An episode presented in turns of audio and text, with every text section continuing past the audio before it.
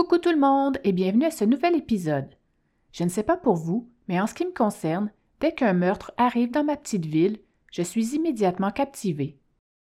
L'histoire que je vais vous raconter aujourd'hui est une de celles-là. Cependant, je suis sceptique quant au déroulement des événements. En connaissant les développements de cette horrible histoire, je ne peux m'empêcher de penser que des détails sont manquants. Vous saurez sans doute me le dire après l'avoir entendu. Mon nom est Nini la Terreur et je suis impatiente de vous raconter cette nouvelle histoire. Vous êtes prêts? C'est parti. Il était une fois l'histoire de Julie Croteau. Le 25 octobre 2005, un avis de disparition est diffusé partout dans les médias concernant une femme disparue. Il s'agit de Julie Croteau. Elle aurait été vue pour la dernière fois par son conjoint à 6h25 du matin, au moment où elle quittait son domicile du 48, rue Dion, à Saint-Liboire, pour se rendre à son travail. Elle devait normalement aller chercher une collègue pour ensuite se rendre à Sainte-Madeleine, où elle occupait un poste de secrétaire dans une clinique médicale. Julie Croteau ne s'est jamais rendue chez son amie comme prévu et ne s'est jamais présentée à son travail. Ce matin-là, en constatant l'absence de sa secrétaire, son patron a tout de suite communiqué avec Ghislain Dion, le conjoint de Julie, qui, à la suite de cet appel, a lui-même immédiatement signalé la disparition de sa conjointe aux policiers de la MRC des Mascoutins. La découverte d'un corps. Seulement deux jours après la diffusion de la disparition de Julie, un employé d'un centre commercial se rendant à son travail ce matin-là à 7h30 est tout d'abord intrigué de voir une Honda Civic grise garée face au mur extérieur à l'arrière du Dolorama, mais il l'est encore davantage en notant le numéro de la plaque d'immatriculation correspondant à l'auto de Julie, dont la voiture avait fait l'objet d'une description dans certains médias. C'est clair qu'il a plus de mémoire que moi, lui. L'homme alerte aussitôt les policiers de la SQ qui font immédiatement une vérification sommaire de la Honda, puis ouvrent le coffre. Ce qu'ils y découvrent est d'une horreur sans nom et restera à jamais gravé dans leur mémoire. Les policiers y découvrent le corps atrocement mutilé d'une femme. Bien que la police n'ait pu officiellement confirmer immédiatement l'identité de la victime retrouvée recroquevillée dans le coffre de cette voiture, tout indique qu'il s'agit bien de Julie Croteau, secrétaire médicale de 32 ans, disparue depuis deux jours de sa résidence de Saint-Liboire. Son corps portait plusieurs marques de violence. Elle avait été battue à mort et son assassin s'était particulièrement attardé à sa tête.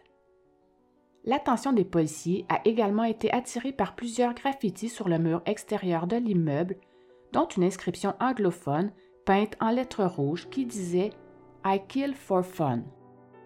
Le graffiti était placé bien à la vue, juste devant l'auto, accompagné d'un autre tout aussi morbide quelques mètres plus loin, toujours en lettres rouges qui disait Life is for strangers. Ouch, méchant accent, je sais. Oups. Donc, la vie est pour les plus forts. Voilà, c'est mieux. La présence de ces graffitis sur le mur devant la voiture a tout d'abord inquiété les policiers mais une lettre anonyme envoyée par les graffiteurs quelques jours plus tard, ainsi que les résultats de l'analyse de la peinture qui avait été demandée par les policiers, ont permis d'établir que ces messages dataient d'avant le drame. Dans cette lettre anonyme, les graffiteurs niaient toute responsabilité. Les policiers pouvaient donc se concentrer sur d'autres pistes. À ce moment-ci de l'enquête, la découverte de ce corps mutilé constitue une énigme pour les policiers de la SQ chargés d'élucider ce mystérieux assassinat. Un large périmètre est aussitôt dressé près de la Honda en attendant l'arrivée des policiers de la Sûreté du Québec, de la MRC des Mascoutins, ainsi que le service des crimes majeurs contre la personne et des maîtres chiens pour faciliter la recherche d'indices dans le secteur. La petite histoire du couple. Le couple Dion-Croteau se fréquentait depuis l'adolescence, mais à l'automne 2005, ils battaient de l'aile. Julie Croteau et Ghislain Dion étaient ensemble depuis plus de 17 ans et selon la déclaration de son conjoint faite aux policiers venus l'interroger au moment de la disparition de Julie, leur relation amoureuse renaissait après cette période difficile. Trahison. Trois semaines avant le drame, Julie avait pris sa distance et était partie vivre chez sa sœur pour quelques jours dans le but de réfléchir sur l'avenir de son couple, après avoir surpris son mari en flagrant délit avec une autre femme, chez elle, dans son propre lit. Arc. Dion dira au policier qui l'interrogeait qu'à la suite de ce break de Julie, qu'elle serait revenue à la maison qu'une discussion leur avait permis de remettre le couple en ordre, mais que Julie avait demandé qu'on procède tout de même à une évaluation foncière de leur propriété. Dion dira que ça allait super bien et qu'ils essayaient d'avoir un enfant depuis cinq ans. Parlons brièvement de cette maîtresse qui fut surprise au lit. Nous y reviendrons ensuite plus tard dans l'histoire. Leur première rencontre a eu lieu environ quelques semaines avant la disparition de Julie. Christine Martin et Ghislain Dion se sont croisés vers la fin du mois d'août 2005 au bar L'Arrestop, un bar miteux du centre-ville de Saint-Hyacinthe qui heureusement n'existe plus aujourd'hui. Selon les dires de Christine Martin, Dion lui avait alors affirmé qu'il était séparé de sa conjointe depuis trois mois. De fil en aiguille, ils se sont mis à se voir plus souvent. Ils se rencontraient de trois à quatre fois par semaine au Tim Hortons pour jaser. Puis, le 24 septembre, un mois après leur première rencontre, Madame Martin est allée passer la nuit chez Dion et ils ont eu une relation sexuelle incomplète. Au petit matin, alors qu'elle était couchée au lit avec lui, Madame Martin a été réveillée par une voix féminine. C'était Julie qui venait de rentrer à la maison. Elle était rentrée plus tôt que prévu et les aurait donc surpris au lit.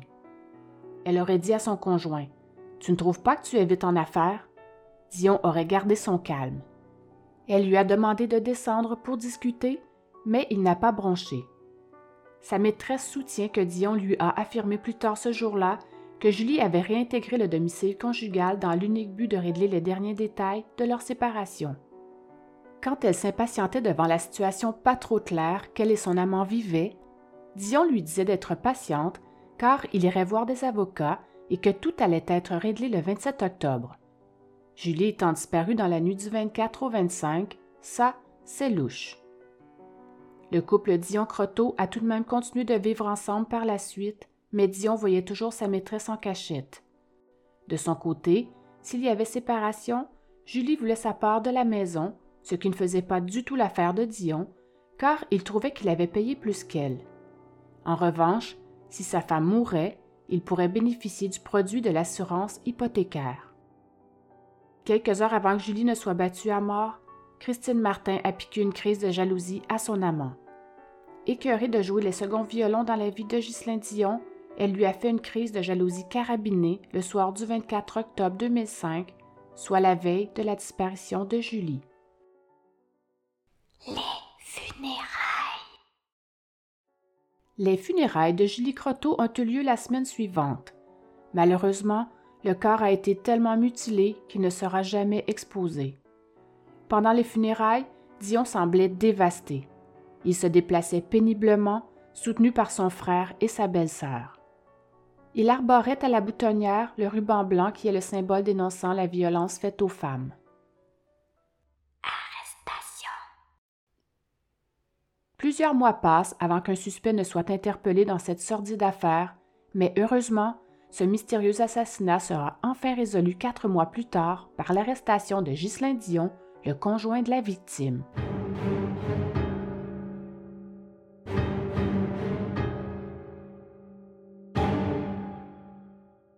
C'est donc au terme de plus de quatre mois d'enquête que la SQ l'arrête à son garage. Il semble que les résultats d'analyse provenant de perquisitions faites au domicile du couple ont permis d'étayer la preuve contre lui.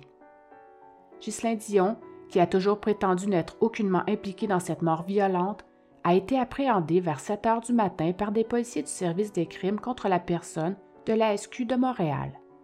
Ces derniers l'attendaient à son commerce de l'avenue Saint-Louis à Saint-Hyacinthe. Dion n'a offert aucune résistance aux policiers et il a été interrogé toute la journée. Au funérailles de Julie, les médias ont pourtant montré un homme aux yeux humides et l'air abattu.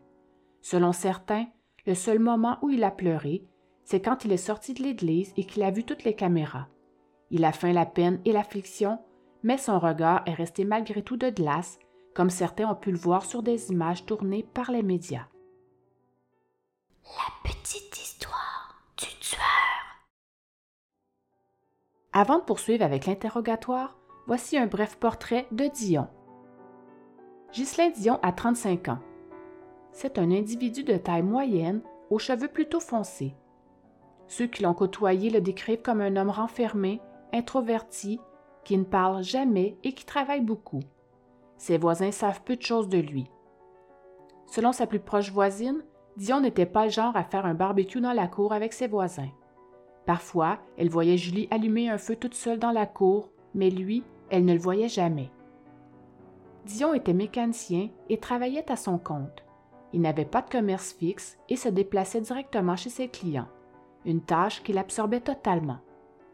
Son frère raconte qu'il était un enfant introverti qui n'avait pas de succès à l'école, mais qu'il avait tout de même réussi à vivre de ses mains et qu'il était plutôt du genre à réparer la tondeuse pendant que tout le monde jouait au baseball. Interrogatoire. Passons maintenant à l'interrogatoire. Mécanicien de métier et propriétaire du garage Mécapro, le présumé meurtrier est donc enfin arrêté. Il est aussitôt conduit pour interrogatoire au quartier général de la SQ, rue Partenay, à Montréal. Le sergent détective qui l'a appréhendé ce matin-là a dit que Dion était calme et qu'il avait même semblé surpris quand il lui a dit qu'il l'arrêtait pour le meurtre de sa conjointe. Comme Dion était le dernier à l'avoir vue vivante, les enquêteurs l'ont évidemment interrogé sur les jours suivant le drame. Des techniciens en identité judiciaire ont également passé plusieurs jours à scruter à la loupe l'intérieur de la résidence du couple. Nous y reviendrons plus tard. À quelques reprises, Dion affirme que les enquêteurs font erreur.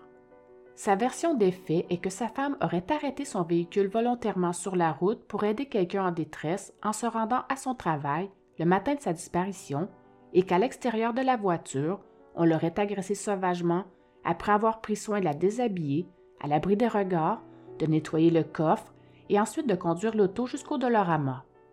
Cette thèse défendue par Dion lors des interrogatoires avec les policiers ne tient pas du tout la route. Malgré toutes ces révélations, l'accusé a toujours répondu calmement aux questions du sergent détective et à aucun moment il n'a semblé nerveux. Autopsie. Avant de parler du procès, voyons d'abord ce que dit le rapport d'autopsie cœur sensible, s'abstenir. Le docteur Sauvageau a effectué l'autopsie de Julie Croteau le 26 octobre 2005, soit peu de temps après qu'elle eût été retrouvée morte, étendue du côté droit dans le coffre de sa Honda Civic. Elle a d'abord noté que la victime avait des lésions très importantes à la tête, surtout du côté gauche du visage. Julie avait l'œil gauche crevé, les mâchoires supérieures et inférieures fracturées et on pouvait voir que son crâne était fracturé en profondeur. Un point n'aurait pas pu infliger des blessures de cette ampleur. Il aura fallu une arme lourde, maniée avec force. Vu l'ampleur des dégâts subis à son visage, la victime a dû être identifiée par charte dentaire. Julie a agonisé dans le coffre de sa voiture. Elle a reçu au moins dix coups à la tête avec une arme contondante lourde et son agonie pourrait avoir duré un certain temps. La pathologiste croit qu'elle a été tuée dans le coffre de sa voiture. Ce scénario expliquerait le fait qu'elle affichait peu de plaies de défense et que ses plaies se trouvaient toutes à sa main gauche, comme si elle n'avait pas eu sa liberté de mouvement pour se protéger. Elle avance également une autre hypothèse pour expliquer le peu de plaies de défense. Julie peut avoir sombré dans l'inconscience sous les coups pour revenir à elle plus tard, car elle aurait bougé dans le coffre. Les organes étaient très pâles, ce qui confirme une importante perte de sang et pour perdre autant de sang, il faut que le cœur fonctionne encore. Le procès. Passons maintenant au procès. Une horde de journalistes et de curieux a envahi le palais de justice de Saint-Hyacinthe lors des comparutions de Ghislain Dion. T-shirt gris et barbe de quelques jours, l'air calme, Dion a été formellement accusé du meurtre au premier degré de sa conjointe. Puisqu'il n'y avait aucun témoin oculaire du meurtre, les procureurs de la couronne ont dû se résoudre à présenter au jury une preuve circonstancielle. Ils ont dû rassembler tous les morceaux du puzzle pour convaincre les sept hommes et les cinq femmes de la culpabilité de Dion, et ce, hors de tout doute raisonnable. Une quarantaine d'experts et de témoins indirects ont été entendus pendant les quatre jours Quatre semaines. du procès. Selon la preuve, L'infirmière a été sauvagement battue, puis laissée pour morte dans le coffre de sa voiture le 24 octobre 2005. Elle a été victime d'une violence inouïe, frappée à maintes reprises avec un objet contondant, vraisemblablement un bâton de baseball. Elle présentait même des blessures aux mains, indiquant qu'elle a vainement tenté de se protéger des attaques et de sortir du coffre pour sauver sa vie.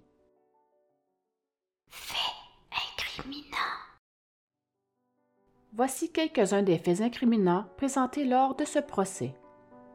Commençons par analyser ce qui a rapport avec le système d'alarme de la maison du couple. Si l'on se fie au relevé des activités enregistrées sur le système d'alarme qui fut passé au peigne fin par des experts, il y a eu beaucoup d'actions entre le 5 octobre et le 1er novembre 2005 au 48 rue Dion à Saint-Liboire. Donc, 20 jours avant la disparition de Julie, puis 7 jours après. Un témoin de la couronne a démontré que le dispositif de sécurité a été activé et désactivé plus de 235 fois durant cette période. Quand même. Les experts ont également vérifié le registre cellulaire de Dion. On sait que de nombreuses perquisitions et analyses ont été effectuées dans la résidence que partageait le couple. Les enquêteurs auraient aussi mis la main sur divers articles, dont des relevés de téléphone permettant d'établir une preuve circonstancielle. Le registre du cellulaire de Dion a permis d'établir que sa maîtresse et lui ont tenté de se joindre une vingtaine de fois dans la soirée du 24 octobre 2005, donc la nuit où Julie a été tuée. Oh, Ils ont discuté ensemble à quelques reprises, dont une fois à 17h33, une conversation qui aura duré 49 minutes. Amants. Revenons maintenant à la maîtresse de Dion durant le procès. Après deux jours de délibération, les jurys avaient demandé à réentendre son témoignage. Cette femme semble avoir eu une importance significative à leurs yeux, puisqu'elle aurait entretenu des contacts avec Dion jusqu'à la découverte du corps de sa conjointe. Son témoignage attendu a fait accourir plusieurs curieux dans la salle d'audience du palais de justice de Saint-Hyacinthe. La femme dans la trentaine a repassé en revue sa relation avec Dion depuis leur rencontre au bar L'Arestop. Lors de ce premier contact, ils auraient discuté de leur travail et de leur état civil. C'est là que Dion lui a dit qu'il était célibataire depuis trois mois. Beau menteur. C'est à leur deuxième rencontre que Dion lui a donné son numéro de cellulaire. Après quoi, ils se sont vus plus souvent, essentiellement au Tim pour prendre un café et discuter. À ce moment-là, elle le trouvait correct et sympathique sans plus. Tout au long de son témoignage, elle a fait valoir que Dion était follement épris d'elle, alors qu'elle, elle n'était pas plus emballée que ça. Elle a souvent dit qu'elle apprenait à le connaître.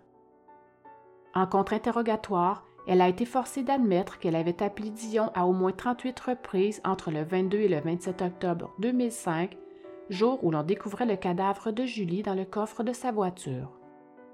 En ce qui concerne ses appels à répétition, elle dira qu'elle voulait obtenir des réponses. Ainsi, la journée même de la disparition, elle a appelé Dion à sept ou huit reprises sur son portable.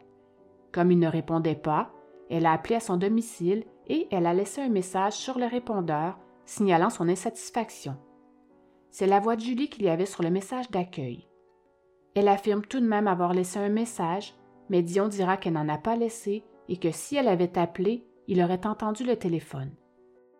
Juste pour info, rappelons que la disparition de Julie a été notée dès le lendemain matin, car elle ne s'est pas présentée à son travail. Ce jour-là, son frère et sa sœur ont entrepris des recherches et ont constaté que le message d'accueil fait par Julie sur son répondeur avait disparu. Le soir du 25 octobre, la journée de la disparition de Julie, des policiers sont allés voir Madame Martin pour s'enquérir de sa relation avec Dion. C'est à ce moment-là qu'elle aurait appris la disparition de Julie. Elle dira à la cour Je trouvais ça épouvantable. J'ai appelé Ghislain et je lui ai demandé s'il lui avait fait du mal. Il m'a dit non. Madame Martin a fini par concéder que Dion ne l'avait pas rappelée et n'avait pas cherché à la revoir après le 27 octobre. En effet, la journée de la découverte du corps de Julie, Dion aurait appelé sa maîtresse pour lui dire qu'il voulait la serrer dans ses bras. Christine l'aurait rabroué et leur idylle aurait fini abruptement à ce moment-là.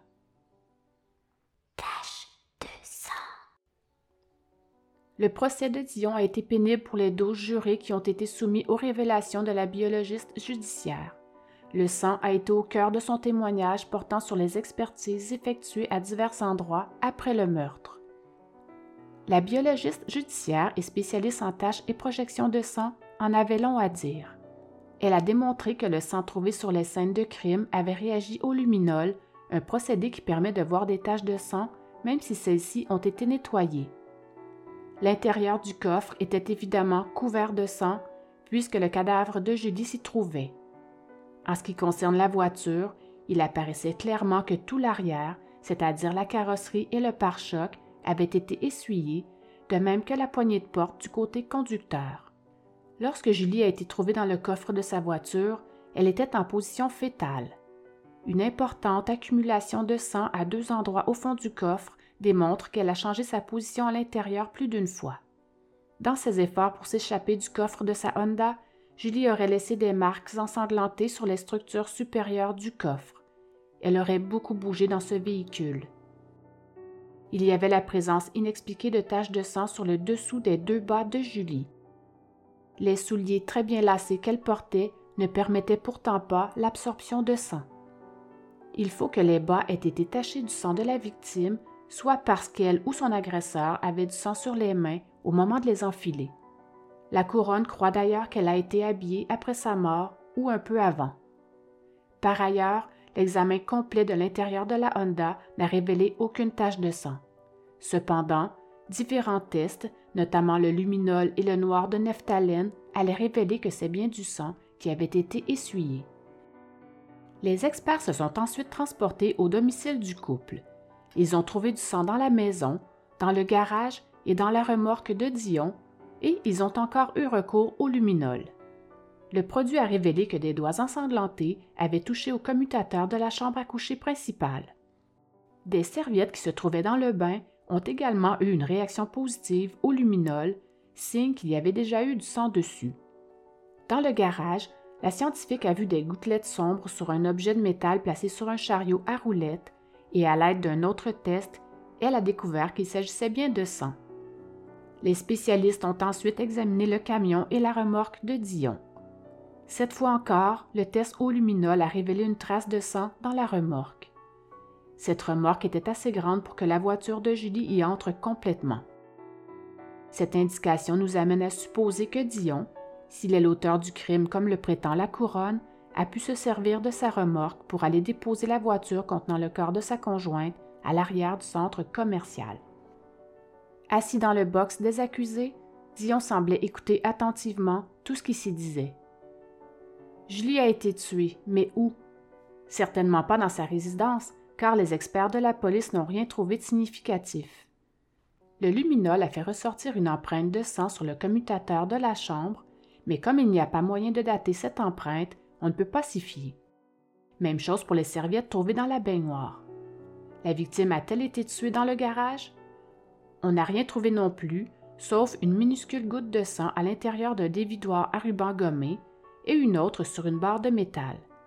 Ce sang appartient bien à Julie, ça s'est prouvé, mais quelques jours avant son assassinat, elle a fait des décorations d'Halloween dans le garage et elle peut s'être coupée. D'ailleurs, la pathologiste a relevé une coupure en voie de cicatrisation sur une de ses mains. Le reste du garage était sale, plein de poussière et n'avait visiblement pas été nettoyé. Comme le meurtre de Julie était particulièrement violent, le sang aurait giclé et le garage aurait brillé sous le luminol. Le procès a donné lieu à d'autres révélations troublantes. Julie a eu une relation sexuelle avec Dion quelques heures avant sa mort. Du sperme avait été retrouvé dans le col de son utérus, signe qu'elle a eu une relation sexuelle moins de 24 heures avant son assassinat. Le sperme appartient bien à Dion. D'ailleurs, il a toujours admis avoir une relation sexuelle avec elle la veille de sa disparition. Lors du procès, la spécialiste dira que Julie se serait longuement débattue dans le coffre de sa voiture avant de mourir. Selon ses observations, la disposition des traces de sang à l'intérieur du coffre laisse croire que Julie aurait tenté de trouver le dispositif d'ouverture d'urgence pour tenter de sortir. My God, je trouve ça tellement effrayant. Il faut aussi se rappeler que l'accusé a joué l'époux éploré après la découverte du corps mutilé de Julie le 27 octobre avant d'appeler sa maîtresse en lui disant qu'il aimerait la serrer dans ses bras. On sait que Julie n'a jamais été agressée sexuellement ni violée, alors on se demande à qui profiterait ce crime et la seule conclusion logique lorsque l'on regarde l'ensemble de la preuve circonstancielle, c'est que Dion est le seul qui pouvait la tuer. Alors pourquoi l'a-t-il tuée? On ne le sait malheureusement pas avec certitude, mais on peut supposer que c'est pour l'argent et pour avoir la voie libre avec sa maîtresse.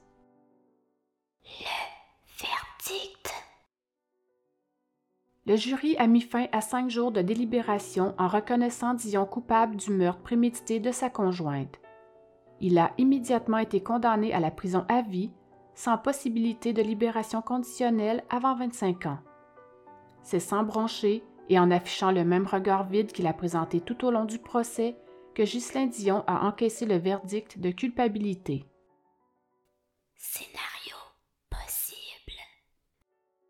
Je vous livre ici un bref scénario concernant cet horrible meurtre tel que suggéré par la couronne.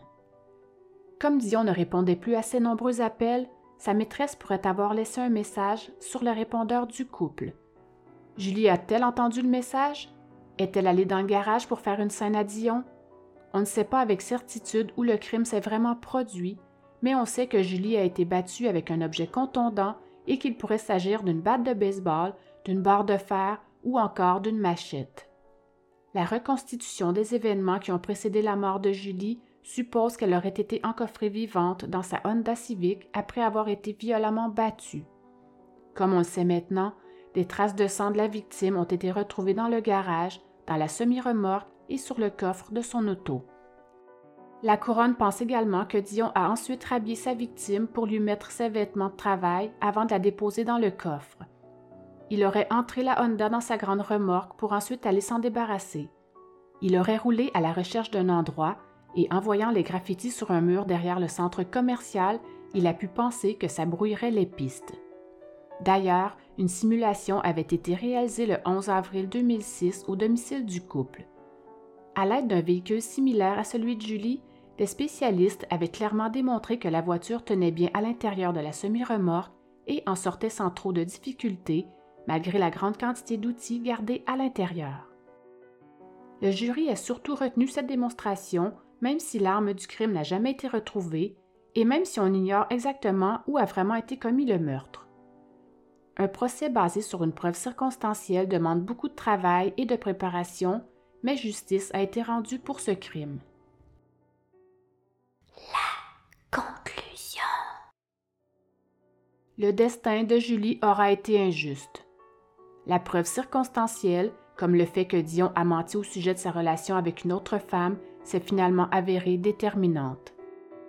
Je terminerai cette histoire en vous posant une seule question. Suis-je la seule à croire que la maîtresse de Dion a été trop vite écartée de l'enquête? Voilà, j'espère que cet épisode vous a plu. N'oubliez pas de me laisser un commentaire pour me dire si vous avez aimé ou pas et si vous pensez vous aussi que Christine Martin aurait pu être une complice?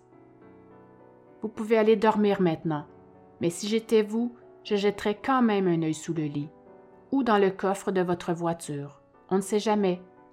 OK, bye.